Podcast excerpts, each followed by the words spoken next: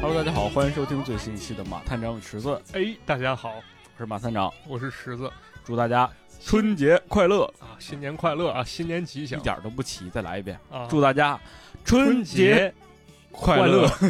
我现在算是了解春晚那黑色几分钟那到底那啊是咋回事儿是了吧吧？？对不起呀、啊，嗯啊，也是临近这个春节了嘛，对，想跟大家分享一些欢乐的内容是有钱儿没钱儿回家过年嘛，啊，啊，给大家还是讲点儿怀旧啊那种吧对怀旧内容。啊这个我我们每年其实在，尤其是我们北方啊，对对于这个语言类节目，尤其是春晚上的语言类节目，是哎非常的期待的。哎，你说对了，啊，哎，啊我们北方人了。春晚就好看个小品，那是吗？那是当然了，啊，那南方人爱看什么呀？这还得问问南方的朋友们。啊，那欢迎南方的朋友们给我们留言，分享一啊下你们爱看什么、什么玩意儿的。 是，就这这感觉就是拿腔拿调那感觉， 是吧？对对，啊，所以说今天是想带大家去回顾回顾春晚，还有那些经典小品了。嗯，嗯，但是啊，这一期节目体量，我觉得还是相当有限。啊，因为啊，这个春晚的发展历史也是非常的悠久了。这玩意儿，我觉啊得整个一百小时节目应该差不太多吧。其实我在很小的时候我就有个疑问，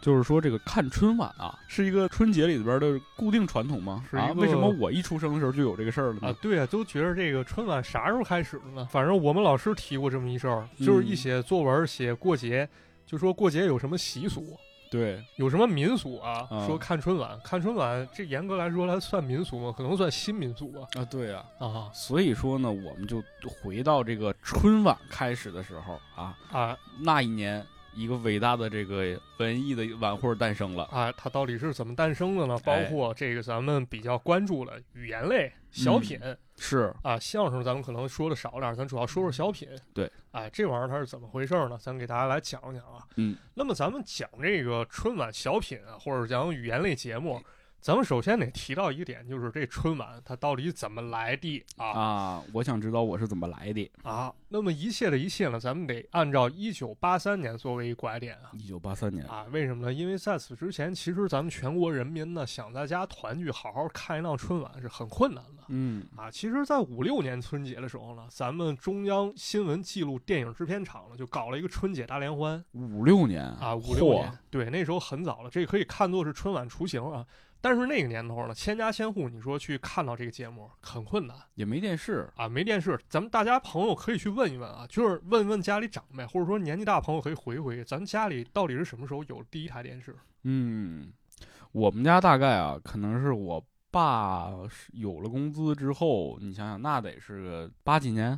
嗯，差不多。咱们想想那《你好，李焕英》那里面，嗯，对吧？他们那个电视不是还得凭票嘛，对，也算是比较稀缺的东对西。对对，当时是计划经属于济。计划经济。对没你错得按需供应，对是？吧？你不能说都生产出来摆那儿没人买，对，没错，这供需关系就有了。包括嗯有段时间，像电视机这个显像管儿，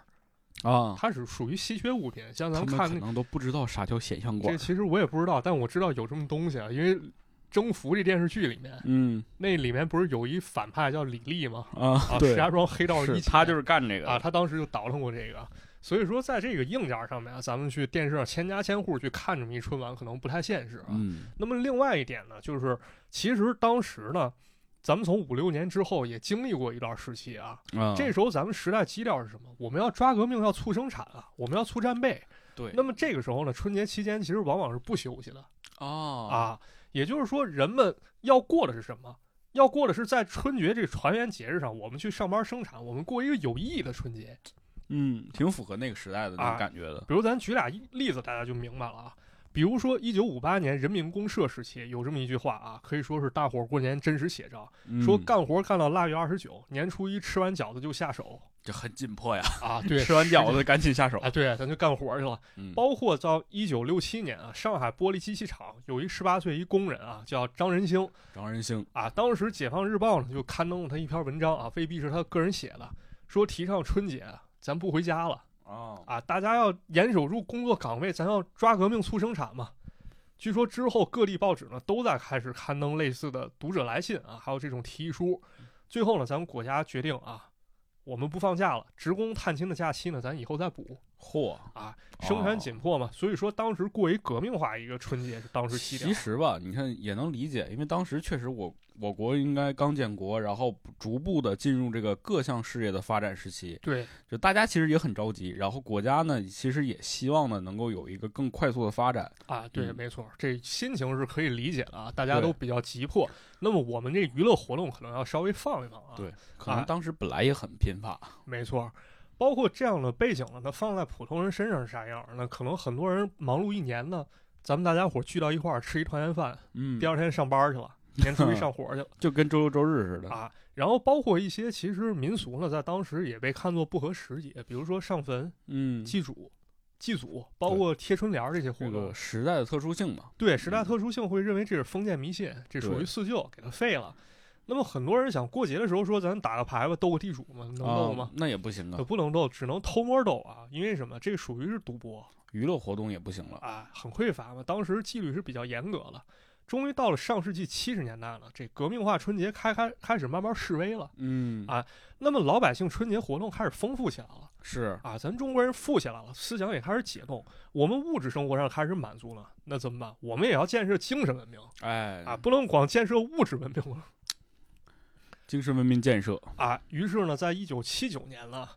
那是一个春天啊 一九七九年啊，反而在一九七九年呢，央视搞了一个迎新春文艺晚会，嗯，在这晚会上呢，破天荒的出现了这么一项目，什么项目？跳交际舞哟，啊，交际舞还是得给大家解释解释，啊，交谊舞是什 么呀？交际舞，咱们最粗浅理解就有点像《家有儿女》里面刘星说的，就搂着女孩转圈圈那舞，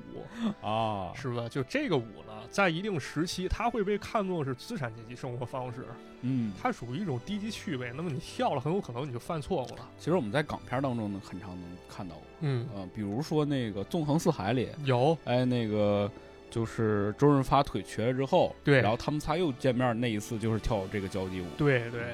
对，所以呢，咱们可以通过这细节看出来啊，当时思想其实已经开始解冻了。嗯，那么，终于到了一九八二年呢，咱们中国老百姓生活被一个电话所改变了，啊哎，这就涉及到当年十一月一个下午了。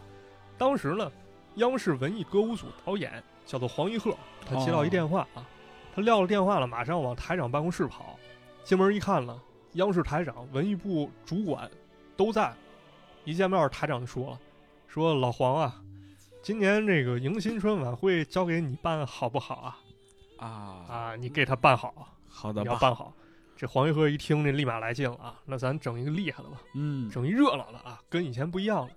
于是呢，他接过任务啊，开始紧密的策划。像以前呢，咱们看的晚会，主要都是录播，对，怕出错嘛，没错，嗯包括啊，新闻联播其实也是九六年才改的直播哦啊，之前大部分都是录播形式。那么黄一鹤就想了，咱们这回是不是可以玩直播了我这玩儿有点大呀，啊？玩的很大啊，而且包括咱们办这个晚会，名字是不是要不一样了？以前叫什么？以前叫哦什么？以前就迎关于迎春新春是吧？啊，文文艺艺晚会会。那么咱们现在办是不是可以给它起一个更好的名字叫什么呢？啊？于是，在直播前十天呢，确定了六个字：春节联欢晚会沿用至今啊，沿用至今嗯的一晚会啊。这次晚会在当时呢，不是说咱们想象那种啊铺天盖地宣传，所有人都说啊看晚会看晚会嗯啊，，并没有这样，啊，也没其有预实告还是因为刚刚开始一个新节目嘛。对，嗯当时呢，据说这晚会其实是在北京城鞭炮声中开播啊，啊就也没有太多铺垫，但这晚会很有意思啊，它调动了很强的积极性，而且节目非常有安排，嗯，也加入了一些观众点播的模式。这怎么说呢？这节目组他安排四部电话啊，哦，然后节目一开始呢，赵忠祥老师开始给大家介绍啊，说想点播节目的朋友呢，可以打来我们的热线电话。我靠，当年春晚直播就能点播节目对，包括有一首歌叫做《相恋》， 啊！当时这首歌很有争议，也是通过这首歌看到了人民的呼声哎呦，啊，非常伟大啊。那么这四部电话呢，其实在里面也有梗啊。这个电话在开播之后，四个电话真成热线电话了， 为啥呢？电话八十六局领导和技术人员都着急了，心里发虚。谁能想到这玩意儿观众太热情了，这线都给我烧热了， 这不真成热线电话？因为确实当时也没有这种形式嘛，没而错且正恰好就是春节呀，对大家确实对于文艺是有需求的嘛。没错，嗯，就现在咱们再去回看啊，当时第一届春晚可能是有点粗糙，嗯，但在当时看，绝对是非常非常精彩的一场演出啊！不光有相声、戏曲、魔术、武打、唱歌、跳舞，基本上就都齐了，基本上都齐活了。嗯就好啊多形式其实都是沿用至今的。对，比如说武打、没错吴京镇子，啊，武打表演啊对， 对，非常非常精彩啊！我记得八三年当时是有一段葛春燕老师的武术表演。那么这台晚会当时到了一个什么程度呢？说云南有一个谢先生啊，他家里有一宝贝，这宝贝是一个铝壶。嗯啊，说这铝壶呢是他结婚的时候几个工友筹钱送给他的结婚礼物。说当天看新看这春晚的时候呢，他正拿这铝壶做水呢，啊，然后节目太精彩了，这个铝壶给烧坏了烧坏了啊，就到这种程度啊，，嗯所以可以看出呢，在这么一个合家欢乐一节日啊，大家精神文明需求是很迫切的对，啊大家咱都想快乐快乐，啊，想热闹热闹。那咱们这期主题呢，其实说小品呢，那么本届中很多有亮点的故事，咱们可能要稍作省略，咱们主要来说说这届小品哎，对啊我们太喜欢小品了。小品，那咱对这么喜欢小品，那什么是小品呢？什么是小品啊？啊，这是一个很重要的问题。嗯，哦曾经我们俩也研究过好长时间。对，反正我们俩也不懂喜剧，也不懂表演理论啊，对，只能说引用一下资料跟大家讨论一下啊。嗯，有这么一种说法啊，说所谓小品呢，其实它来源于佛经，或者说之前的一些文学作品。对啊，因为我们经常看这个小说啊，或者是杂志的时候，有一些就写到这个什么什么人写了一个小品文啊儿什，么小品文，对，对，有这形式。说所谓咱们现在看到这小品呢，就是指比较短关于说和演的艺术是，啊，它不能光说，它还得演。对，啊，他最早的时候呢，说是演艺界考学员儿，考这个学员艺术素养和基本功的面试一项目啊，艺考，啊，就是艺考嘛，一般就是录取单位老师现场出题，然后让你表演 那你应该也参加过啊。呀？我参加过，我我逢考必挂，啊，是吗？考这必挂，没你有演表了演个天啥分呀？ 演过小偷， 演演过一流氓，哎呀，你都演的是这种这个什么反面角色，都是边缘角色你得演点正面角色。不是，主要我我们是这样，当时考试特别逗，就一帮孩子在一块儿，老师规定一题目，然后给十分钟时间，让这十个孩子现场讨论，然后加啊编排。这时候就看哪个孩子领导能力强，适合当导演，然嗯后这些孩子怎么沟通。有凝聚力。对，但一般情况下，这十个孩子都懵逼了。哎，真的是，这个时候你就拿出你那狗头军师的劲儿，你上啊！我这不行，我也慌啊，是吧？还是说明没这才华嘛，是，对吧？那么根据学者鲍振培老师的考据呢，说其实上世纪六十年代初呢，天津电视台的于伟和央视的王福林呢，就已经尝试把小品搬上电视荧幕了、嗯上世六十年代，啊，这还是早于这个春晚好多年，很早，对，嗯非常早。包括在一九六二年呢，天津电视台已经创办了咱们国家电视上第一个固定栏目，就叫幽默小品幽默小品，啊，天津 对符天津非常 符合，对对，啊符合天津人这个都感觉，这个曲艺水平很高，是的，啊，也确实能够理解，啊一点儿也不意外。啊所以我个人觉着啊，就是有些说法，他认为春晚是首次把小品搬上荧幕这个说法不太啊，准确，恐怕不太准确。嗯啊但是为什么有朋友会这么认为呢？是啊，那么肯定也得归咎为咱们这时代背景了啊。咱们刚才聊过啊，特殊时期过了春节呢嗯，啊，这是一个咱们要求过一个革命性节日，比较忙碌，啊，有一定的政治挂帅的这么一种是感觉在里面啊。那么老百姓呢，在这其中呢，可能他的笑就需要追寻一种意义这就有点累了。你说我笑还要追求意义，是不是有点过分了？没错，就好比啊，举个例子，就好比咱们小的时候，嗯，老师让咱们去写读后感，哎，就是 这感觉，。就是这感 觉是，你看这本书，你从中学到了什么？你认识到了什么道理？你要说我看老夫子，这可能不太行，不够深刻。对，那么我这种笑呢，就是一种没意义的笑。嗯啊如果我笑呢，我可能笑的是这个人的品格非常高尚，对，啊，我笑的是这种行为得到了讽刺，我笑的是这种阶级敌人他没有好下场。其实有点像之前咱们小时候老师给咱们做的一些规定啊，就是一些硬性指标其实是比较重要的。对，其实我们在小时候这个成长过程当中，尤其是啊，嗯，很多时候，呃，父母和老师都是追求就是一种教育，就是有意义的教育，对就是你意义干教什育么事儿都要有意义。啊，反过来，到我们这两年会发现，其实无意义是最好的，因为你是最自然的、最没自错由的。其实无意义啊，或者说我心里开心，其实它本质上也是一种意义嗯啊，不可否认啊。但是呢，时间到了一九八三年，这时候咱们思想已经解冻了，嗯，我记得陈佩斯老师曾经在节目上说过，说以前我们其实不敢笑啊，啊，我们畏首畏尾的。我们想笑呢，我先看看旁边人他笑没笑哎，有这感觉，啊，我这么笑，我有会不会犯错误感觉时至今日好像这种感觉又回来了。啊？对，嗯，但是呢，在那个时候，人们可以发自肺腑笑，嗯，他好笑就是好笑嘛。对啊我们要追求一种发自内心的一种快乐，你至少要这个诚恳的对待自己。没错。那么这个时候呢，春晚上咱们就看到四个小品啊，可能跟咱们现在理解不太一样哪四个呢？啊，比如斯琴高娃、严顺开演的《广场店》，啊，严顺开演的弹钢琴，阿 Q 的独白，这是俩节目啊。嗯，当然，这里面最值得跟大家说的，也是最有代表性的是王景瑜演的一个小品，叫做《吃鸡》。哎，吃鸡啊是个哑剧，没错，嗯，这个小品呢是当时评价很高的一个小品啊。是，啊，咱先说说这表演者王景瑜，啊他是一个业务水平相当高一老艺术家啊，是的，在这个威尼斯商人中扮演这个夏洛克，也是很有很有艺术才华、艺术修养这么一人啊。对，而他在这个春晚上演的节目呢，其实也有故事，这故事一跨就得跨出二十年去嚯，啊，这怎么回事儿呢？咱们时间先回到一九六二年啊，当时呢，王老师才二十七岁，从中戏毕业了，这时候被分配到中国青年艺术剧院了。嗯，当时得到一机会啊，去广东演出。咱们结合历史分析一下啊，六二年呢是咱们国家刚刚踏出三年困难时期啊，啊，条件不好啊，咱老百姓穷。当时呢，据说广东物质条件相对好一点儿。对，那么王老师呢，在广东他有幸吃到了一回瓦罐鸡哎呦，啊，炖的这种鸡。但是美中不足的是，这个鸡它炖的不够烂，嗯，它吃着费劲。嚼不动，啊，但是人王老师呢，在里面找到灵感啊，咱是不是可以把这吃鸡这种感觉给它编排出来啊啊，做一个哑剧小品呢？就叫吃鸡，主要看这个动作表演，没错儿，就包括在表演当中，鸡是无实物了是啊，对，这当点年很看厉到害这个真的是惊呆了，没错儿，就嗯包括一些动作，比如说吃骨头，那骨头在嘴里那感觉对，啊，其实是其实是空气，哎嗯，但感觉就跟有针在一样是，啊，也非常厉害啊。这个小品在过程中呢，表演过程中呢，确实没真的鸡出现啊。那么很快呢，王老师演了这个小品，据说最厉害的一次，把周总理、陈毅元帅兜得前仰后合，哎呦啊，也非常厉害啊。但是呢，很快呢，有一段非常特殊的时期过来了，有人看了王老师吃鸡啊，不乐意了，不乐意了，他说什么？说你吃的这个鸡啊，你这是笑里藏刀嘛？啊，你表面上吃的是鸡，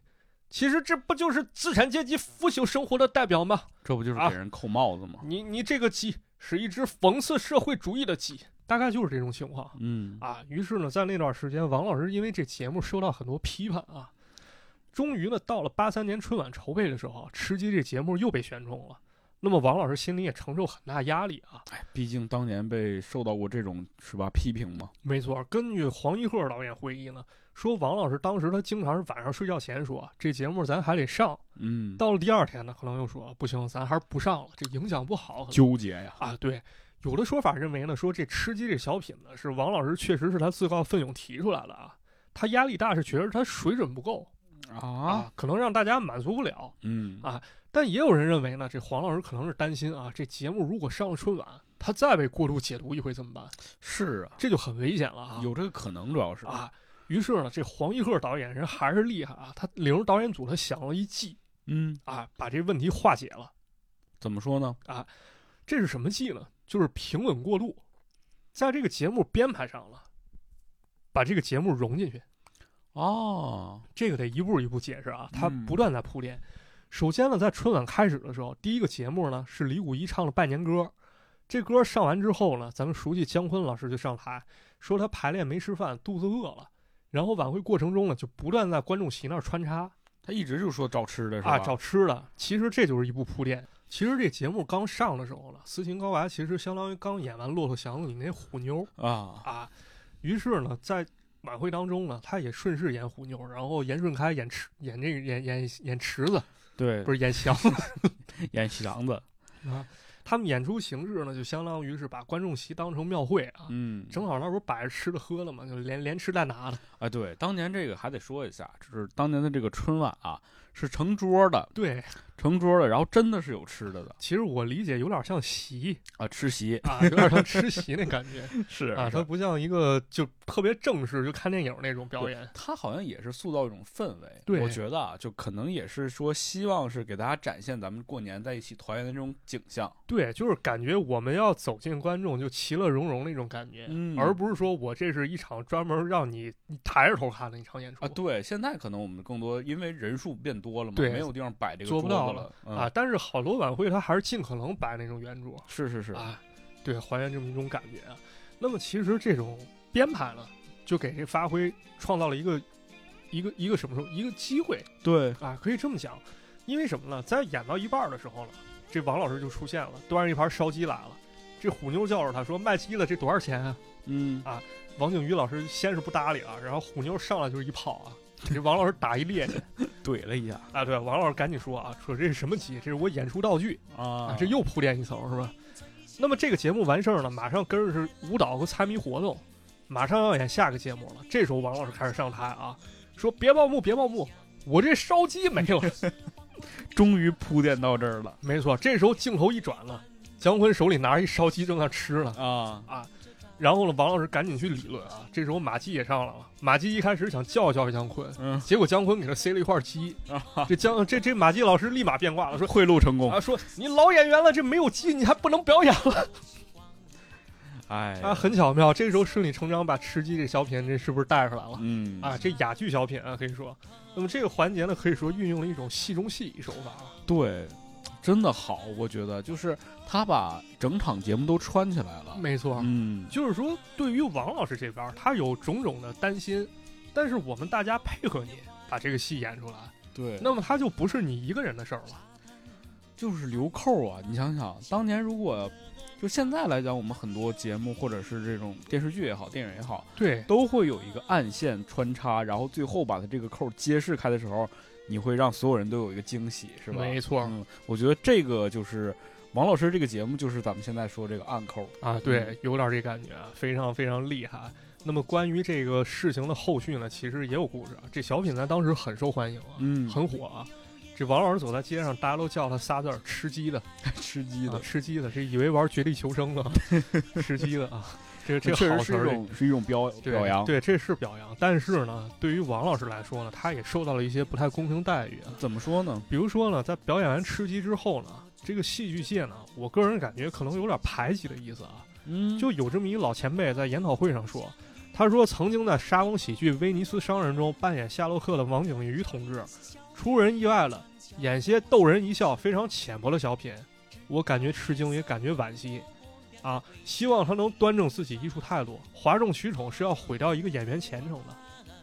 啊这个很有那个年代那那那种说教感。是吧对嗯对，就王老师包包括他感觉很委屈，是吧？这是来自一些同行的一些评价、一些 压力。我有时候就在想啊，就我们现在这样一档节目，放在那个年代是吧？咱们俩能引起多大的波澜？你你是要被判流氓罪进去了， 我跟你嗯差不多吧。多啊，对吧？那么包括这个同行的，咱们刚讲完了，还有一些来自于观众一些关于喜欢带来的压力吧，可以说、嗯啊，这个王老师呢，在十年之后啊，应该是在九三年的时候，他去吃肯德基，嗯，买了一个鸡，然后坐那儿就开始吃啊，他觉得没事儿，但是周围开始有人拿闪光灯这照照相机给他拍拍照，然后一直起哄说这什么吃鸡，哎，真吃鸡了，真吃鸡了， 就有点这种看猴的心态了啊，可以说是非常不尊重啊、嗯，啊！就是我个人感觉，其实戏里和戏外并不是一回事儿，是嗯，肯定不是一回事儿。而且你作为一个，就是你正常的一个生活当中的一个人，我去买一个东西吃，然后你也不应该受到这样的非议。嗯确实就是有了。的时候吧，我们可能还是会因为自己喜欢，给人带来很大压力，啊嗯，就是把一些角色上的事情带入到演员身上来。我觉得这表达了一种就是我们对于这个演员他演戏的认高度可的一种认可啊，对但同时也是造成了一种不必要的压力。没我错们，还是应该分清这些事情。，对，就像当时咱们看那个《三十而已》吧，嗯，里面不是有个角色林有有吗？是个啊小绿茶女，对，当然就有人真去骂那演员，就感觉真的没有什么必要啊。呃，但是呢，咱们这两个事儿叠加到一块儿啊，就是同行的评价，还有人民的评价，那么人民可能开这玩笑，他自己心里可能并没有那么想那么多啊，就是去尊重这一层面儿，他可能真的是非常喜欢，也能说明这作品影响力大。但是两者叠加到一块儿呢，咱们可以看出一特点啊，就还是那句话，人民日益增长，物质文化需求同落后社会生产之间的矛盾，嗯，这怎么理解呢？就是说那个时代精神还是比较匮乏了，对，我们需要艺术，但是艺术生产话语权和解释权被掌握在一帮精英手中是啊，啊。那么，如果精英呢，光去追求一种比较高层次的一种艺术，而忽略了这种艺术能不能渗透到民间，真正为人民所服务，嗯，那么这个问题我觉得就很值得思考了，它会形成一种矛盾。所以到了后期呢，王老师也想开了啊，他说一切都过去了，不管怎么说呢，观众能记着我，这就是对我的厚爱了是的，啊。嗯，也可以说传为一段佳话啊，在感当时谢王老师，真啊是、嗯非，常不容易啊。王老师应该也是前段时间走了嗯，啊，对非，常可惜啊。那么咱们再接着讲啊，到了一九九零年的时候哎呦，九零年了，啊，这这只是说关于王老师一事儿啊，嗯，还有这么一人，啊他三十三岁，来自东北，哦，节目在春晚中是那个人吗？啊、被毙了。王老师二话不说啊，帮这演员把剧本给修改了。这个演员是谁呢？就是赵本山赵本山啊、当然这是后话了，他也嗯受到过王老师的一些帮助啊是。啊关于赵本山老师呢，我们以后再讲，啊！咱以因为后再讲，他的这个经典的小品也是太多了。，对，也非常多啊。总之呢，咱们通过上述这些说辞啊，咱们也可以看出来啊，老百姓是想笑的太想笑了。啊，我们也需要一个宽松文化环境去让我们笑啊。经历了那么多年的这种苦难，经历了这么多年的折磨，我觉得中国人民应该笑起来了。对，咱应该笑起来了。那么小品呢，其实可以看出来，它现在已经非常重要了嗯，啊，已经可以说箭在弦上了。那么承接着第一次春晚成功了，第二次春晚也开始筹备了。嗯，也正是这一九八四年春晚了，开始把小品推向了一个新的高度。天哪，这一届的春节联欢晚会简直就是经典中的经典。没错，包括了咱们今天要讲的重中之重啊，有两位演员将会在未来几年舞台上可以说独步天下真的是，啊，然后渐渐在形成百花齐放之势啊。嗯，啊，那么聊到这儿呢，咱们就继续讲一个故事啊，哎讲一个光头叔叔的故事、 光头叔叔的故事，啊。那么咱们的故事呢，还得从一九五一年开始说起啊。这一年呢，有一老艺术家叫做陈强哎，啊，陈强老师跟着代表团呢去匈牙利首都布达佩斯演出去了哦，啊。这时候呢，正好儿子出生了，陈老先生就决定了，这布达佩斯咱给它拆分一下。那么大儿子呢叫陈布达，三年后呢，二儿子出生叫陈佩斯，哦啊，这个人呢，出生那个叫陈佩斯的 人，将来会成为中国喜剧界的一个泰山对北斗，对，这个名儿的解释我也是听完之后有点震撼啊。是吧？对我之前就想过，为什么叫陈佩斯？就这个名儿的典故是哪儿来的呢？我还查了很多词语，然后后来发现就是 布达佩斯。对，布达佩斯陈 但是老强那个陈老爷子也是挺有喜剧幽默的，是是，但是这名儿其实挺好听的，也不觉得那么洋啊。比如什么张彼得、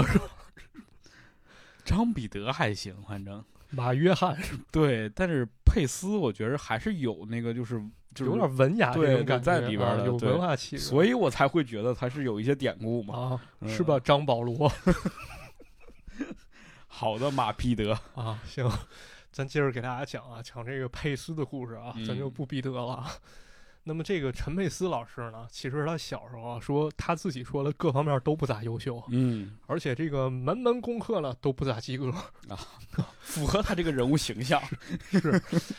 但是呢，随着陈老师生长啊，他开始发现自己命运开始慢慢变化了。呃，这个变化呢，也不是特别好的变化了。在当时的时代背景之下呢，这少年陈佩斯看着他老爸陈强嗯，拿奖，对，但很快呢，被打成了黑帮，被打成黑帮了，说他不是好东西。啊，那么陈佩斯到了十五岁的时候呢，也面临了一个抉择。当时呢，有这么一项活动啊，叫做“上山下乡”，哎也可以说对政策啊政策，啊。那么陈佩斯老师呢，到了内蒙古去插队，过了一段非常非常艰难的时光啊。嗯哦，他们这帮孩子呢，经常干着很重很重的活啊，但总也吃不饱饭。对，这些困难呢，被陈佩斯他们一一克服啊，然后个个成了生产好手。那么到这个时候呢，陈佩斯老师又面临一抉择。什么觉得？啊，这个抉择咱们先插一句题外话啊，咱们先看看现在这环境。陈佩斯老师已经适应了当时环境，嗯，对吧？如果按照咱们小时候像家里人经常教育我们“吃得苦中苦，方方为为人上上人”啊，逆来顺受，你这个时候你就要继续吃苦啊，啊，一直吃苦，吃到死为止。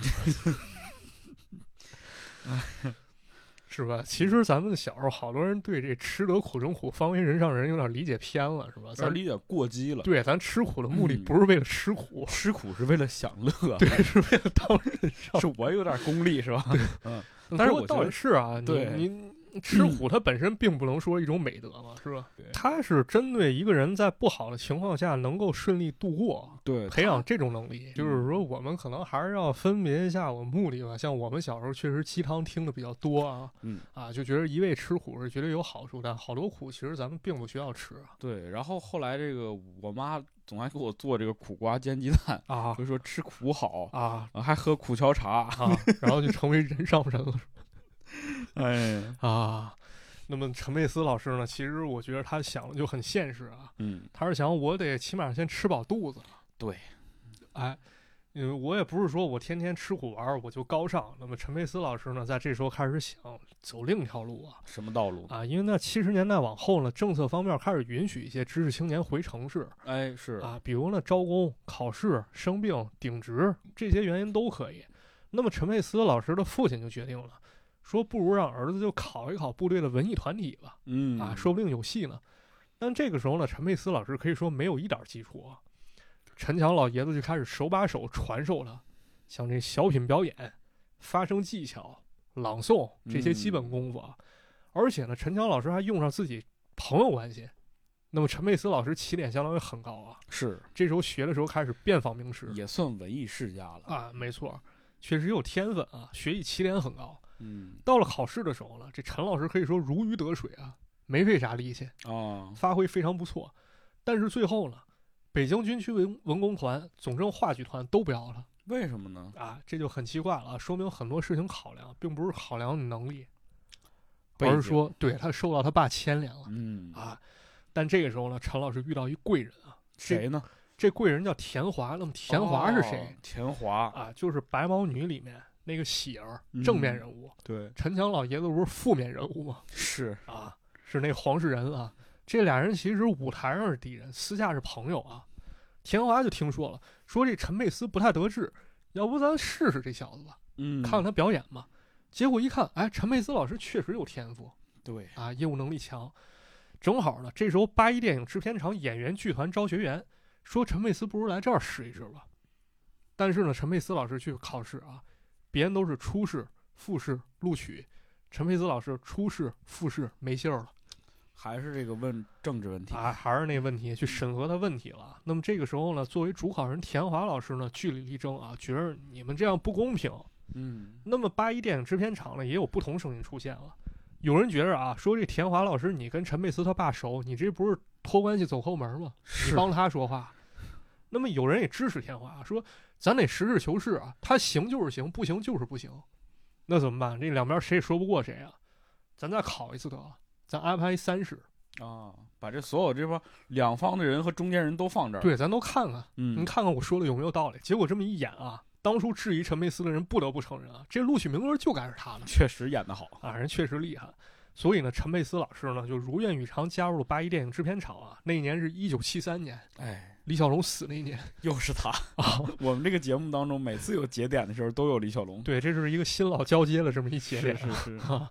所以呢，陈佩斯老师呢进场之后呢，开始系统学习啊，可以说啊东练三九，夏练三伏啊，需要有这功夫。 这个时候就开始学演戏了，啊，开始学啊。这个父亲陈强呢也告诉他说：“你小时候爱演戏啊，你那是感兴趣，你的观众是谁？你妈、我、你哥。嗯，现在呢，你要演了，面对是广大观众，你不能那么玩闹了。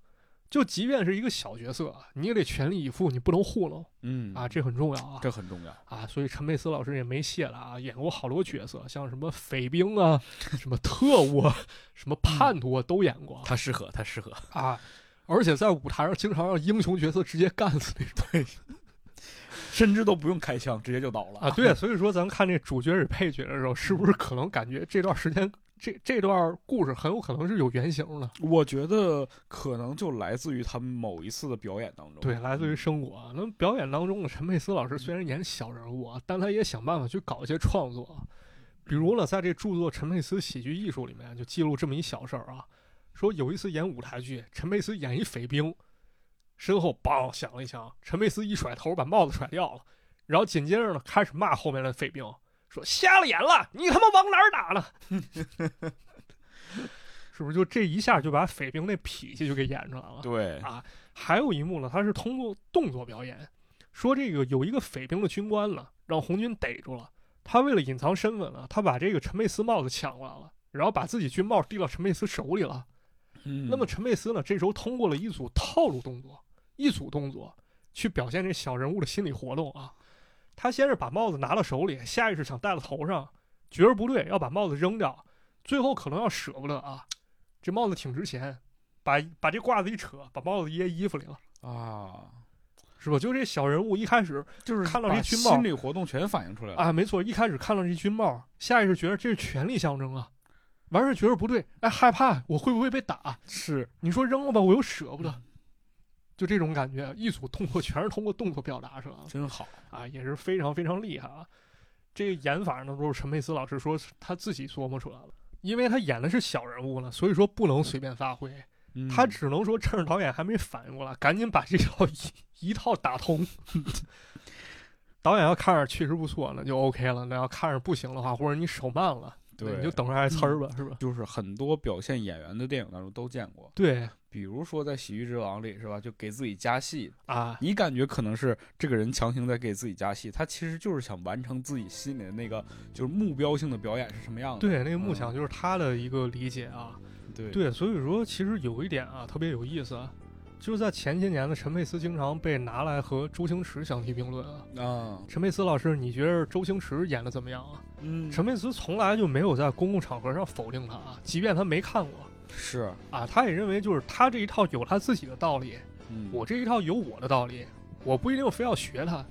这是一个成熟的看法。对，他是一个很成熟看法。就包括咱们刚才讲那段时候啊，我就想起来之前咱们聊吴孟达那期节目，啊，对，达是吧叔，对，当时周星驰和达叔他们演这盖世豪侠呢，都想把戏改好，嗯，他们就打磨剧本，然后周星驰拉着达叔讨论，有好想法就开始改。那么导演不买账了，达叔就去当中间人了。一来二去，发现这戏确实这么演是好的。是啊，啊，他们就有这种精神去把这戏演好，而不是说我作为演员，我我吃这口饭，我就完成这动作就 OK 了。因为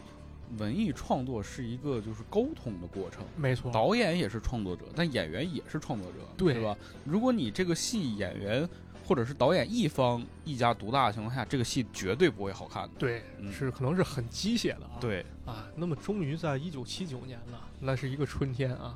一又来，？啊，又来一遍是吧 嗯啊，那这个时候呢，一九七九年，陈佩斯老师大概二十五岁啊，嗯正当年一年正当年啊，啊，他得到一机会啊，和他爸爸陈强演喜剧《乔治一家子哎，我啊太喜欢这电》，影了。嗯很经典电影啊。对，对，那么这个阶段呢，其实标志着陈佩斯老师开始从配角啊，向着主角一发不可收拾的开始进化啊嗯，啊！演好这部戏呢，陈佩斯老师也是非常用功啊。说这个戏当时在八一厂拍，陈老师家离那儿很近啊，但他还是住厂里招待所。嗯，那有人说了，你这不是贪厂里小便宜吗？对啊但其实不是啊。有一回导演去找陈佩斯，一进屋看见，我家伙这招待所这墙上这贴的密密麻麻，这都是什么呀？全是字儿，啊，都是字儿，这符咒不像符咒。 走进去一看啊，这上面全是陈佩斯对于角色的分析，啊，就几乎每一个角色动作啊，他要演的东西，他都分析到了。嗯，这导演觉得这这可以啊，可以，这可以。最后果然这电影非常非常成功啊。那么陈佩斯老师也得以在喜剧道路上越走越远。是，主啊要是这爷俩太像了，是，嗯那么很快呢，时间就到了一九八三年了啊。嗯啊，距离陈佩斯考上学已经十年过去了。关于这一年呢，民间开始出现了一个传闻啊，什么传闻？或者说关于这一年传闻，说陈佩斯家呢住在这个八一厂招待所附近，但是呢，陈佩斯没事儿呢，就去招待所旁边公共电话亭打电话。嗯在这个过程中呢，他看见有这么一帅小伙儿啊啊，长得浓眉大眼儿的，人群之中多看了一眼，哎，人从家此就不能忘怀没错儿，这小子长得真帅啊，这太浓眉帅大眼儿，了长得跟池子似的啊啊！ 你就是陈佩斯是吗？啊！这之前演过一电影叫《牧马人》，哦前段时间可火了，咱可以看看当时陈佩斯老师那颜值到底多 帅不是陈佩斯老师帅啊，是我们的这个他的好搭档啊叫什么呢？叫朱时茂老师。啊！嗯哎对、对对，朱时茂老师，这混了都啊！这个人是朱时茂啊，朱时茂老师真的非常非常帅 啊！这就是浓眉大眼，五官端正，就对这几个字儿放在他脸上叫做标准。对，叫标准，然后那西装一穿，那小背头一梳， 哎呀，真的是，真的帅啊！真的当很时那个帅前前段时间火的那个叫什么？老牧马徐， 人你要老婆不要？啊，对，那这太帅了，是吧？太帅了非常帅。嗯那陈佩斯跟他见了以后说：“哎，你你这人挺有意思啊。”啊，俩人就聊上，一来二去，这俩人熟了啊。这是两大巨头会面的一种说法。啊哎，还有一历种史性的会 晤。对，还有一种说法说这哥俩是在单位认识的。嗯，总之呢，他俩认识以后呢，正好是赶上改革开放好时候啊是啊！那人们爱好文艺、喜欢艺术呢，就经常需要请点演员去来给我们地方上演出啊。嗯，这哥俩也想了，说哎，咱们要是去演出的话，光表演点唱歌跳舞是不是不太现实呢？这也不会演呢。那要演点什么呀？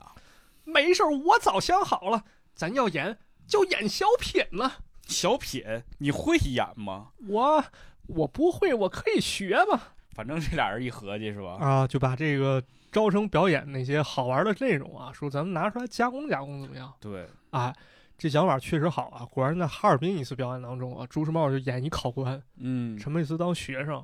演了二十分钟，这效果确实好嗯。啊，那么碰巧的是呢，这回演出让春晚导演黄一鹤给知道了。你说好巧不巧的是啊吧？，这俩人这人才就找上门来啊，说想安排你们上八四年春晚。这哥俩呢，就在一个宾馆当中呢，给在场剧组人员咱得试他一下嗯啊，给他们演演看看。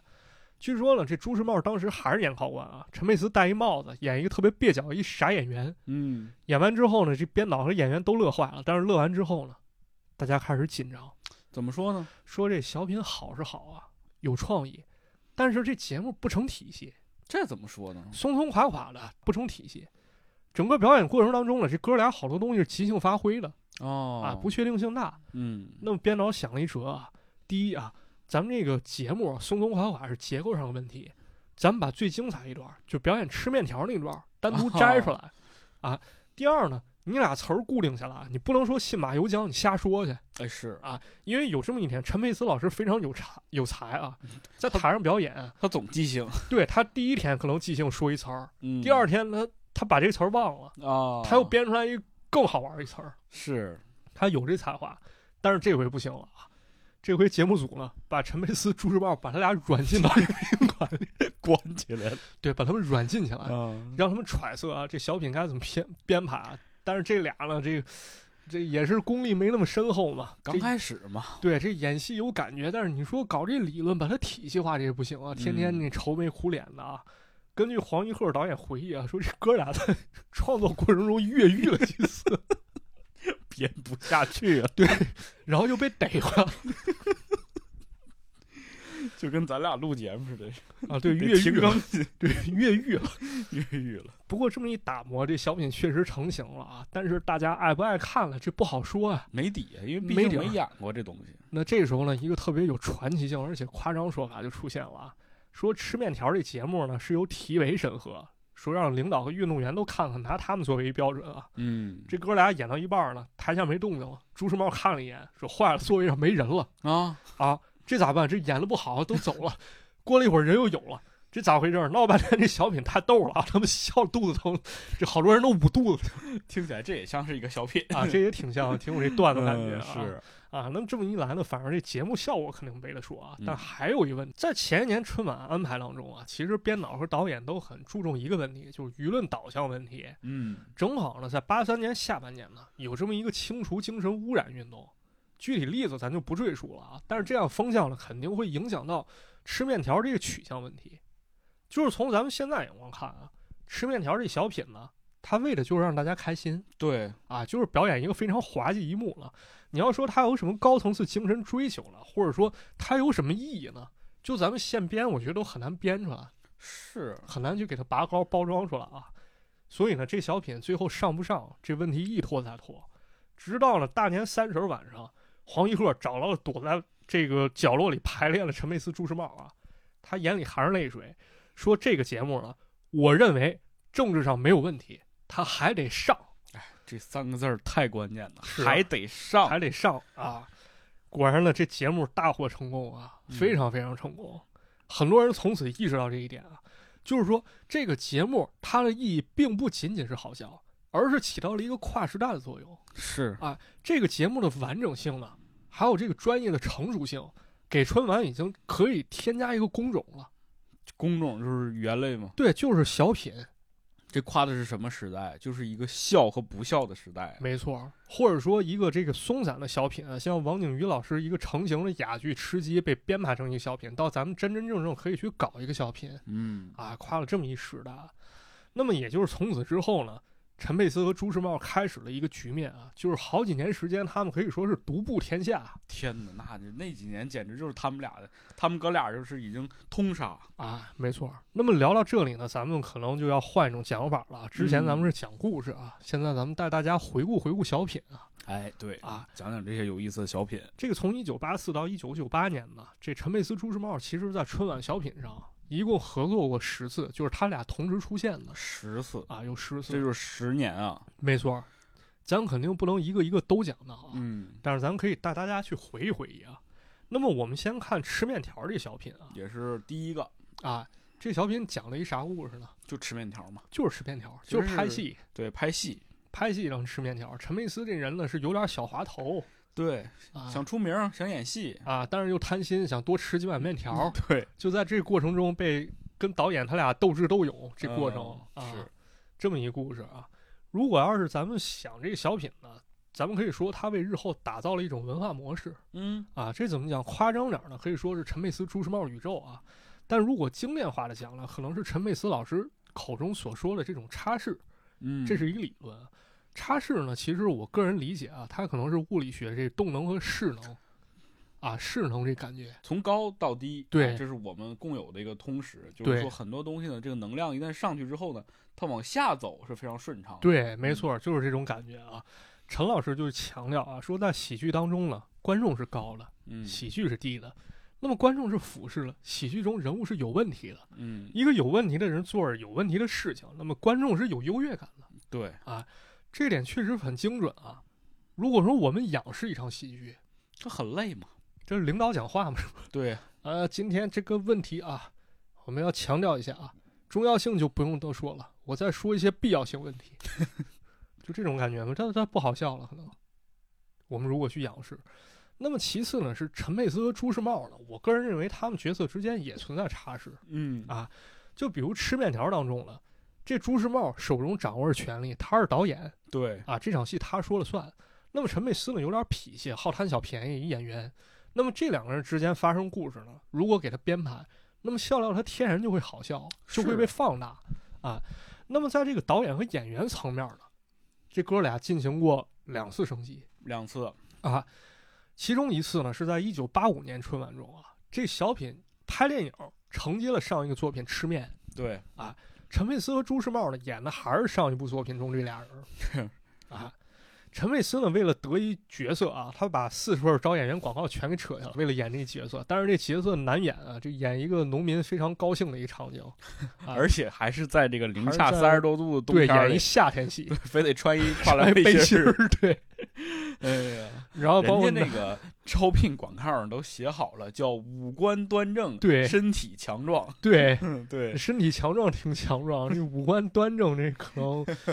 朱时茂老师更符合点儿啊。嗯，主要是因为这个零下三十多度嘛，要一个抗冻的。对，还得要求他出汗，往他身上泼水、嗯啊，这其实跟前作路线非常相似啊。但是在这基础之上呢，他们又编排了好多特别滑稽动作，嗯比如陈佩斯老师说：“我给你下个叉。啊，”他对把鞋脱 了，鞋子还往起搬，对，往起一搬，就造成一种假象。嗯然后包括最后一招，我觉得特别特别形象啊，啊，他俩肢体语言那种那种配合度啊，就是那个冻住那一段儿，哎，是陈吗佩斯被冻住，然后左摇一下，这这朱时茂给他拦住，对，然后往那儿一拨了，又往右倒入，然后最后了直接靠他身上把他背走了是啊！就这一段，其实我感觉可能是从京剧武打里面找点灵感。而且还是得说，就陈佩斯老师演的真的好，就他那个冻住之后，那个整体你就感觉那个身体啊控制的特别好你。看这身段基本功确实强，是，怎么没发现吗？就陈佩斯老师他有一个特点，他学啥像啥。真的。呃，尤其这段表演当中有一个就是往他身上淋水，对你知道吧？喷水那一段，，对哇，就感觉他演出了那个冬天 大冬天往身上洒水那个感觉，对，有那感觉。包括对吃面那段也是，嗯就他是无实物表演，其实是没有面对，条的，都是无实物的啊，嗯，就是可能咱们作为演员得去揣摩这个面条它质感是啥样了，嗯吃到嘴里它是烫的还是凉的，对，就这个咱们去表现出来，这是很大的学问。而且你想想啊，就这两年我们看到这个舞台的展现形式丰富了，很多东西其实都是有实物了，嗯，尤其是比如说这些小道具，你像如果要咱现在演一吃面条，舞台上能没面条吗？对，再说洒水能没有水往演员身上洒吗？肯定嘛。但是你发现这种东西它有必要吗？就是它能不能衬托出这个演员本身他想表达那种东西？我我觉得是这样啊，我这么理解啊，当然我不懂表演啊，嗯，我是觉得是这什么，你要说吃面条、洒水，咱现实生活中都会，对对，但是这不意味着我们会表演啊，是啊，啊，表演是意味着什么？就是没这东西，我也能把这心态揣摩出来，对，那我是不是才能演好了？所以这才是陈佩斯和朱时茂这俩人演的好的原因。啊，非常厉害啊，挺有意思啊。这是咱们说这拍电影这小品，嗯，关键当时这是真拍，就是说真真的在那零下，就忘了跟大家说啊，这一届春晚是公认比较差的一届，嗯，因为呢，它是在一个体育馆里面，就是露天环境。是的，是的，这个我们在很多视频当中能看到，第一个镜头其实是一个俯拍镜头，就对是嗯他是进入到这个体育馆当中，对你，能看到这一圈儿啊，全都是观众，嗯，嗯，然后中间你会发现这个两个人穿着羽绒服就上来了，对嗯，对，陈佩斯老师真的是在那儿穿跨栏背心儿，对，能感受到他冷，对，真的冷。 但是你想想，在那种环境，就是，嗯，我前段时间有个体验啊，我在家就是我穿一 T 恤，我下楼倒垃圾，在咱这北京那个还不算那么冷干啥啊。练体格子？啊，我就那什么冻的就大颤，都说不出话。你要在那种环境下让我演一小品，嗯，这得是多敬业精神， 是，是不是？ 对吧？那么说完这，咱再说一个升级啊，这个咱们就要提到另一个非常喜欢一作品，主角与配角主角与配角，啊，这也是演员宇宙里的，是吧没，错，演员宇宙讲了这嗯回就不是导演和演员了，就是两个演员的事两个儿演员，啊。但是这两个演员呢也有差事嗯，啊，这怎么说呢？这个小品呢其实也有一定的原型来源啊，哦，啊咱想想啊，这陈佩斯之前演过好多小配角，嗯，但人朱时茂呢，人是演不满人的，人家也长帅得哥，帅 呀，对，先天优势搁所这以他摆着呢。他俩人经常拿这事儿开玩笑。对，然后后来一想，是不是这可以搞搞创作？很有可能就是他们俩平时聊天的时候聊出来的这么个事儿。对，所以咱们再看这部作品就非常非常成熟了啊，嗯成熟就是包括这个结构，包括台词，对，包括他俩动作啊，都都非常有喜剧效果。啊是。是然后吧你会发现，这个表演当中有很多啊我们当时没有发现的彩蛋，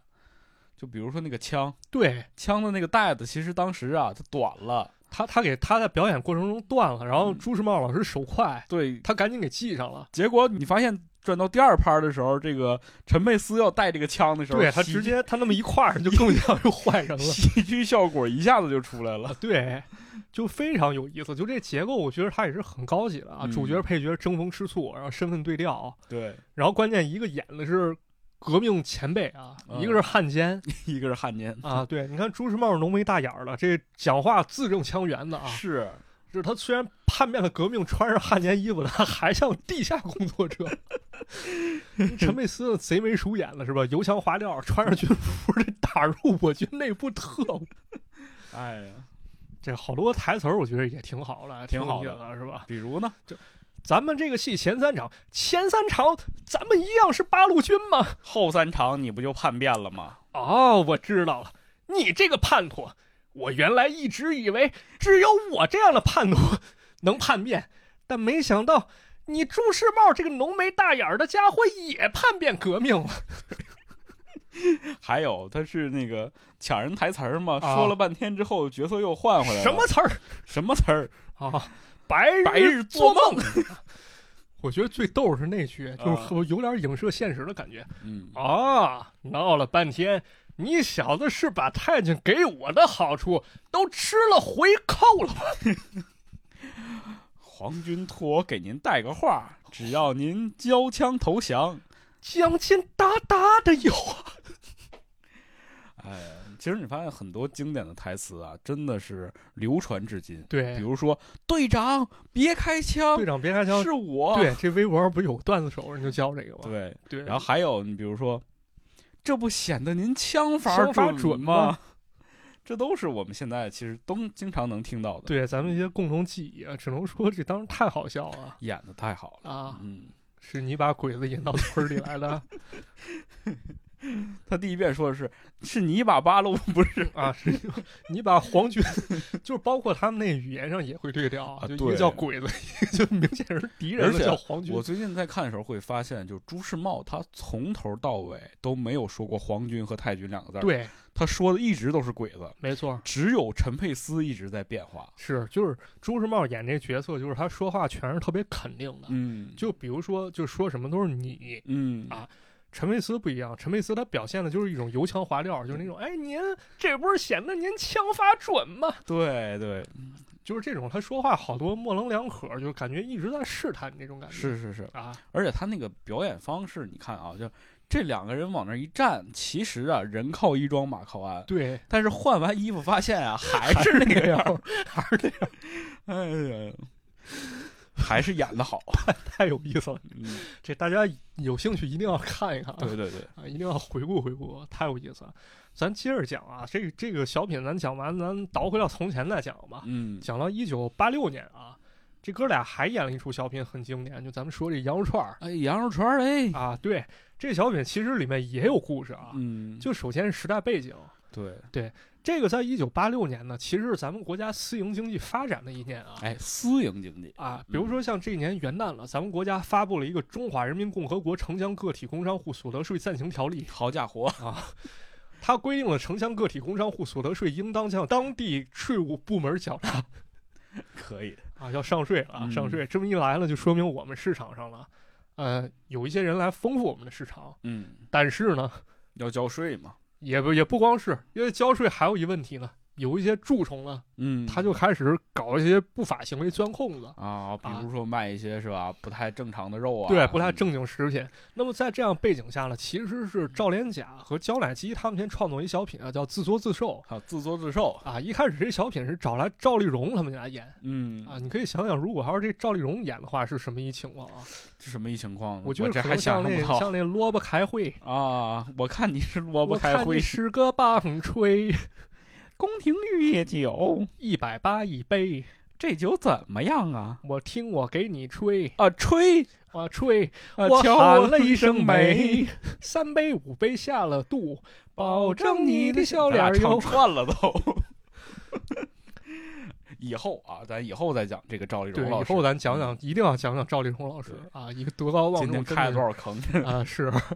这非常有意思啊。这但是赵丽蓉老师呢，跟她这个原定的搭档啊，叫陈玉德老师，嗯他俩发现这俩人搭不到一块儿去啊，这还不是巩汉林呢。啊，这还不是嗯，啊，发现他俩搭不到一块儿去，那这个就演的话，咱不能生演，是吧？对，咱不能就是咱自己都不喜欢的东西，咱拿给大家看。于是呢，这陈佩斯进组之后呢，副导演呢就拿这本子找陈佩斯说：“你是不是可以演演这个嗯，？”陈佩斯拿这本子一看啊，跟老猫一商量，说这剧本内容了，咱得改改，改改。咱改这适合咱俩演，但是咱不能就这么瞎改啊。嗯，咱先看看去吧。这俩人呢，就乔装打扮啊，说戴着口罩，戴着大墨镜，跑动物园批发市场附近啊，观察生活去了。啊，去观察，发现这么一情况啊。当时呢，人人都知道啊，这新疆羊肉串独步 天下啊，堪称一绝。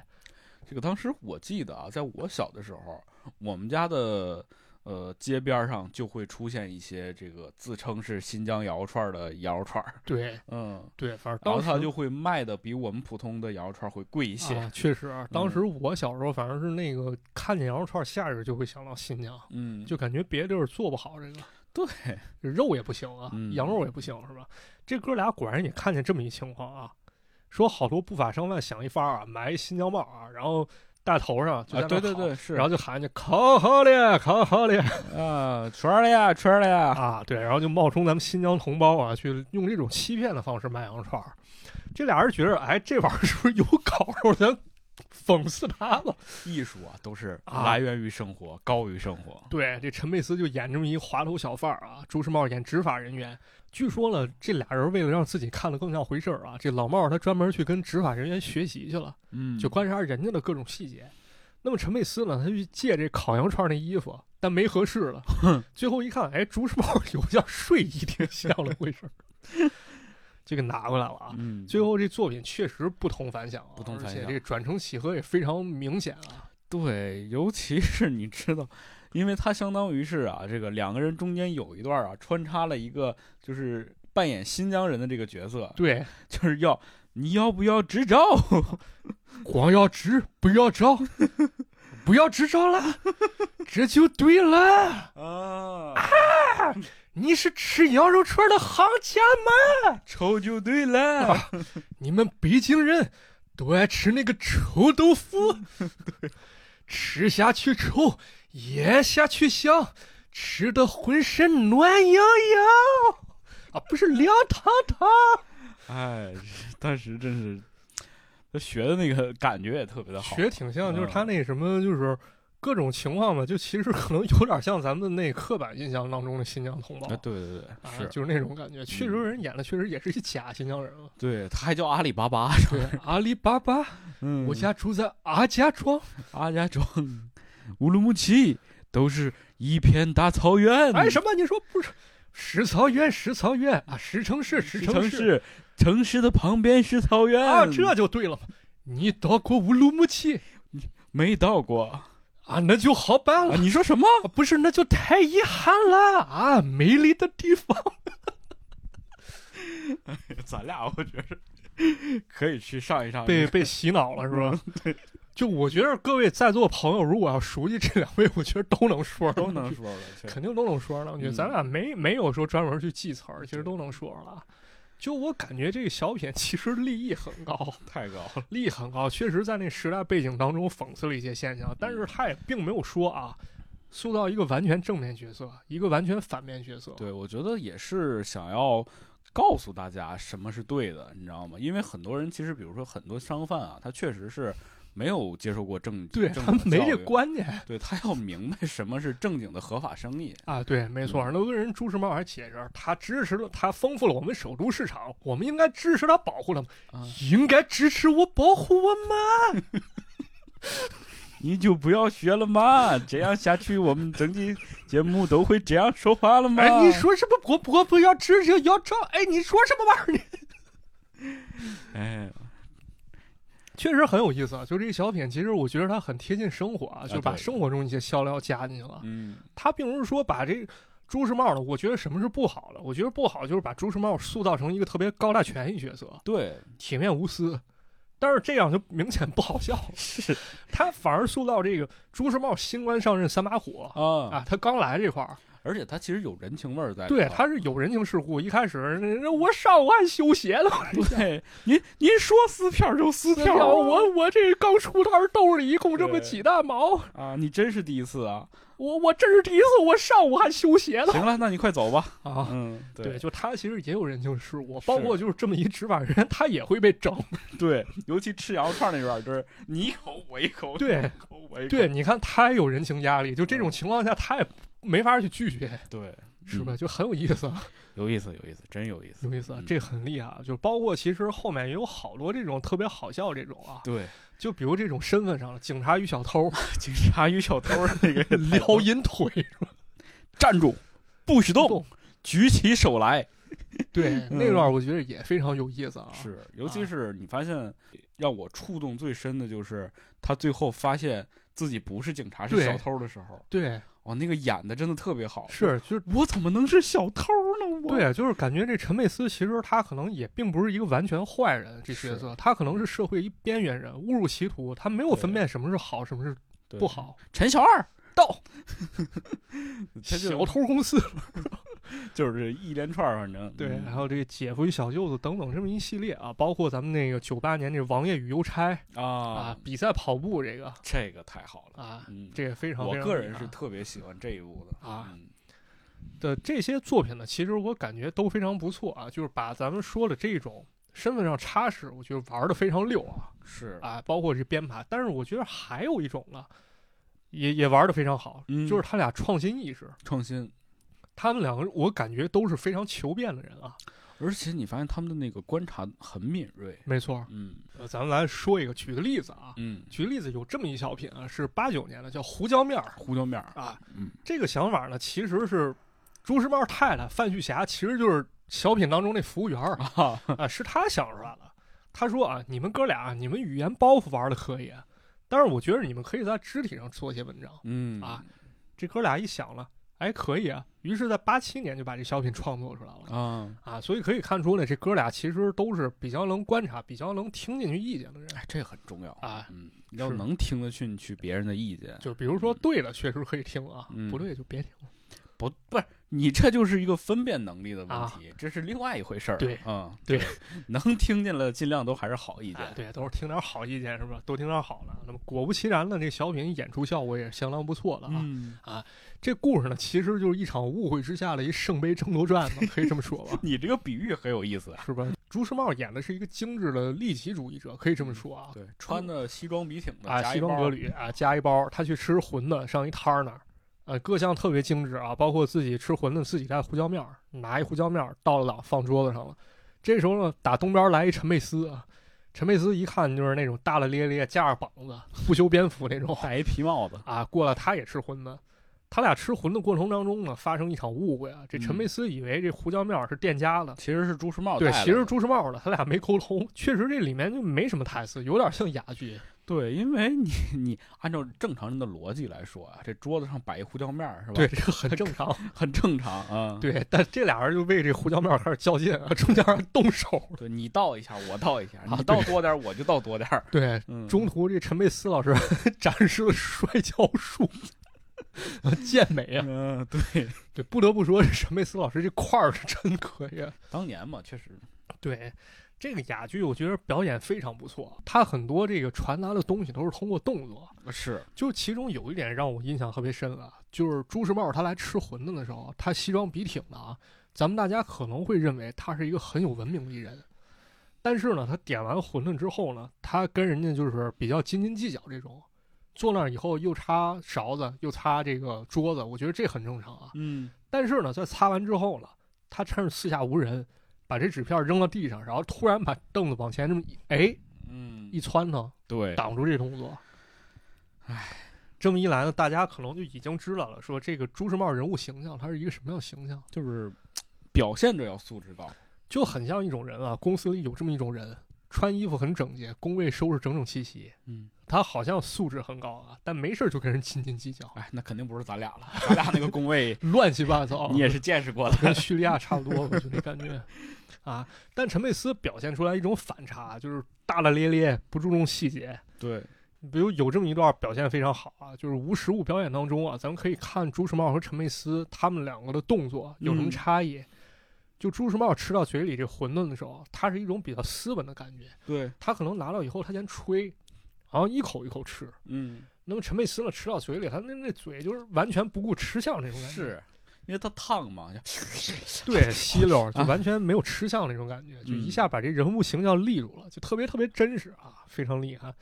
表现力很强，表现力非常强，表现力非常强因，为这是一场这个无声的战斗嘛，对。是吧？无声的战斗就要从各个方面展现出这两个人的心理活动啊、思想啊，以及这个他们俩小九九都是怎么打的呀？没错儿，我觉得这里面好像台词根本就没几句。嗯，朱时茂说：“来，服务员，来二两馄饨。对，”陈佩斯：“来，服务员，来一斤馄饨。”哎，少不了你的。嗯，到最后，哎，那戴眼镜的把胡椒面儿拿走了。 对，有人管没人管，就是这包袱啊，就最后就这一瞬间，你知道吗？没人管，他把自己 的 吃馄饨他的把玩意碗儿偷走，偷着走了，哎，就特别有意思啊！就是这个这个东西也是，就是大家一看确实 就很像那么一回事儿啊。对，就所有你发现啊，他这个人物啊，从头到尾他人物形象没有变过，对你就他做出的每一件事情都是合理的，对这就是一个好的表演。，对，都是很有逻辑的，嗯对，很真实啊。还有什么关于创新的吗？其实我觉得还有啊，比如一九九四年有一作品啊，就是大家可能不是那么喜欢，那 我很喜欢啊，就变魔术那啊个，，大变活人。 嗯，大变活人对，以前我爸老管那叫炮打飞人， 也很形象。炮打飞人，对对对，打炮飞人 哎，说到你心坎儿里去 了啊。还有呢，就是这个九七年宇宙体操选拔赛，啊！对对你看对，这都很有意思。我想嗯给大家讲讲这九四年大变活人这个吧，我嗯个人真的非常喜欢。这节目当中呢，这个朱时茂、陈佩斯他俩身份也有差异。嗯，陈佩斯一看穿着一西装是吧？这动作这噔对噔噔噔噔噔噔噔，这一看这从西他就洋说了，这个是把美国从朱时茂请回来了啊，嘛，嗯对，学的是西洋魔术。那陈佩斯呢，人研究的是传统古彩戏法叫啊，杂杂耍戏法，戏法嗯古彩戏法。那么这俩人开始见招拆 招是吧？就对拆穿拆穿他套路，然后最后陈佩斯拿出绝活儿，就是咱说这炮打飞人，就是他站在炮里，嗯，对，然后往外打，就是找找一个人钻到炮里，然后一打这炮，这这人就飞到观众席上，对，然后打出好几个，打的是朱时茂老婆，打出仨老婆来，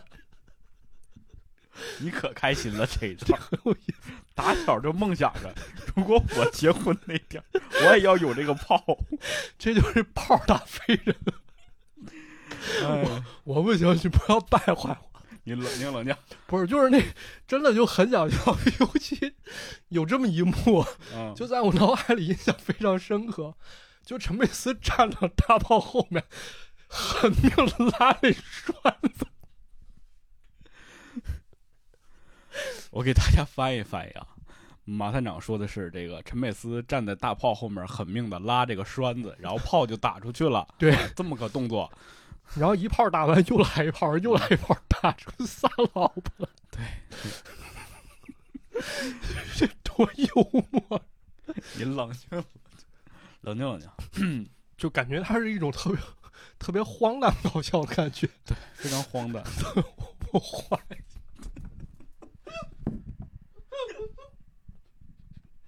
就是这小品呢，其实造成了一种非常非常荒诞搞笑的一种效果啊对，是，就很有意思，就很想笑啊。就包括我这笑的，刚才真的缓不过来了，快哎呀，我刚才差点打幺二零。啊！但是呢，再给大家补充一点啊，就是我在查资料的时候呢，我还是查到了一些自己臆想中的一些渊渊源啊。意想中的渊源，就是哎这怎么其说呢？实咱感觉这么一魔术师一小品是不是挺突兀的呀、嗯但其实有一些历史上一些真实发生的事情啊，嗯，怎么说呢？咱都知道了。陈佩斯的老爸叫做陈强啊，嗯对，他在一九六二年演过一部魔术题材电影，叫《魔术师的奇遇》。嚯，他讲的就是被反动派逼出国外的魔术师回到上海找自己儿子一故事。哦，那么这部电影拍摄过程当中了，这演员啊，包括陈强老爷子，他就拜访过一个名噪一时的魔术大师，叫张惠冲。张惠冲，啊，张惠冲是何许人也？上世纪三十年代，曾经有一次非常传奇经历怎么说呢？啊，他是一魔术师啊。当时呢，德国魔术师尼古拉来到上海演出尼古拉，啊，赵四啊，赵四来中国演出，看不起中国戏法，说啊，哪个中国人要编出我的绝活，腰斩活人，我就给他一千美元哦啊，一千美元。他是挑战来了，腰斩活人啊，嗯魔术中国人编不出来。然后呢，张惠冲非常生气啊，他马上去看了尼古拉表演，看完小孩玩意儿看明白了，一眼就看穿了啊，这小孩玩意儿吧，结果立马创新了一个比他更真实一腰斩活人啊啊，，尼古拉被打败了，这是不是有点像中国古彩戏法对战西洋魔术这感觉对，有点那个霍元甲大战那个美国大力士的啊感？觉，有点那感觉啊。嗯，那么这段剧情呢，其实确实很像，而张惠冲的绝活之一呢，叫叫什么？ 就叫炮打美人。就开始了，对，这不是我编的，这是真有啊。他、啊他绝活其实就是炮打美人，嗯，所以张惠冲其实跟陈强认识，哦陈强呢又是陈佩斯的爸爸。对，所以说这个传承下来了嘛，这个对，故所以事，我感觉这炮打美人是非常合理的。可能老爷子在家有一次喝酒的时候就给讲了，对有你可能看就现在这讲两这些年这个西洋魔术这么流行了，当年啊，我跟你说呀，咱们这个变戏法的比他们厉害多了。对，我觉得这真有可能啊，这真有可能就是把这魔术还有舞台效果结合到一块儿了，对，也是非常厉害创新啊。当然，这纯属推测啊。这故事当中呢，这个很有可能它就是一故事嗯啊，可能没那么值得有值得挖掘的东西。但是呢，咱们可以看出啊，这个陈佩斯和朱时茂呢，并不是一般的演员，他们是在喜剧方面想办法去探索的。有天赋还是啊嗯但是呢，在一九九八年，他们演完了相当于在央视舞台上最后一个小品吧，嗯，啊，《王爷与邮差》啊，是讲的是一跑步故事。跑步的故事，嗯一个万国运动会。对，嗯，这是我特别喜欢的一个。尤其是你知道这个邮差啊，从头到尾都在装傻， 对，然后到最后就是，你发现他其实不傻，呃是嗯，然后当年也是表现了一种就是那个清政府对洋人那种谄媚的那种感觉吧。量中华之物力，解与国之欢心。对，，尤其你因为它是个万国运动会嘛，对很多都是洋人来比赛，我们当时还在叫洋人，对，洋人，洋大爷，洋人，就是说你呀、派这个邮差去跑步，你要是跑过了一个洋人啊，你得给人家道歉，对那怎么道歉啊？咱们咱中国人能给他们道歉吗？啊，嗯，说了很多这种，我觉得是在当时我们经历了九十年代改革开放之后，对于外国人形象的一个变化之后，说出来一些中国人对自己发自内心对于当年那段历史的一种感慨。对，一种嗯认知吧。对，我觉得这个也挺好，有一定历史厚重性在里面，但又不是啊缺乏娱乐效果。是，对，尤其是我在后来看的时候，我发现了一个很有意思的点啊，嗯，就是在那个镜头在给到观众席的时候，当中就坐着一个洋 人。我后来才发现，哎是一老外，啊，后来发现那个人是大山，是吧？还真不是大山，啊不是大山啊嗯不是大山。啊尤其是到最后啊，你发现这个王爷和邮差，邮差跑赢了所有人嘛，啊，然后相当于给中国人争争面子了嘛。王爷就开始，哎呦，怎么还赢了呀？啊，这这这怎么办啊？邮差回来就说，哎，全场都冲咱们笑呢。啊，他们说什么呢？他们说哦，OK，啊哎呦，这是高兴了。啊，其实你就表达出那种就是我们当年已经得到了这个世界的认可的那种就感是觉。我们想要得到别人尊重，我们是不是应该先尊重尊重自己呢？对对对对对，是吧？就包括像一些所谓的这个，嗯，偏见吧，是吧？嗯就是我们是不是先要抛弃我们自己的偏见，或者我们对于我们同胞的偏见呢？是嗯，啊，这里边其实也发现了一个这个演出失误啊，对，这个就是那个麦克掉掉麦了，掉了，然后啊这俩人一定要凑在一起说话。说话就感觉这样似的啊，对就这个用我的远麦 要近，是是是，反正都是很好的化解掉了嘛。，对，嗯，这俩人舞台经验真的真的非常厉害，对，但是这是最后一个是吗？，嗯对嗯，对，在此98之后年呢，对，跟央视去打官司嘛，维权唉，这俩人也非常厉害啊，非常嗯厉害，你想想跟央视打官，跟央视就相当于大闹天宫了。嗯，对我感觉他们应该也是做好了。我既然敢大闹天宫，我就要做好被压在五行山下的感这种这种觉悟，我就不能怕他们。是这官司确实打完之后呢，这两个人生活也发生很大变化啊，对也就不上春晚了不上春晚了，啊，也就是其实减少了很多这种舞台演出。，对，减少很多。嗯，但感觉他们也有各自使命吧。嗯，像这个陈佩斯老师，我觉得非常值得说一说啊。他去对种过树，中国树。对，然后万里大道林，不是不是，人是真 种树，人嗯那个嗯当是时他老婆买了山山头，嗯，然后去做过过一段相当于是躬耕的生活，嗯，然后后来对这个戏剧理论、喜喜剧理论嗯，进行了很深奥的研究，就包括后来开始搞话剧，像这个戏台、阳台、阳台，托儿对，啊，这个我看过两场啊，就是嗯其中有一场是陈佩斯老师亲自演的，嗯，就真的那功力感觉比以前强多了，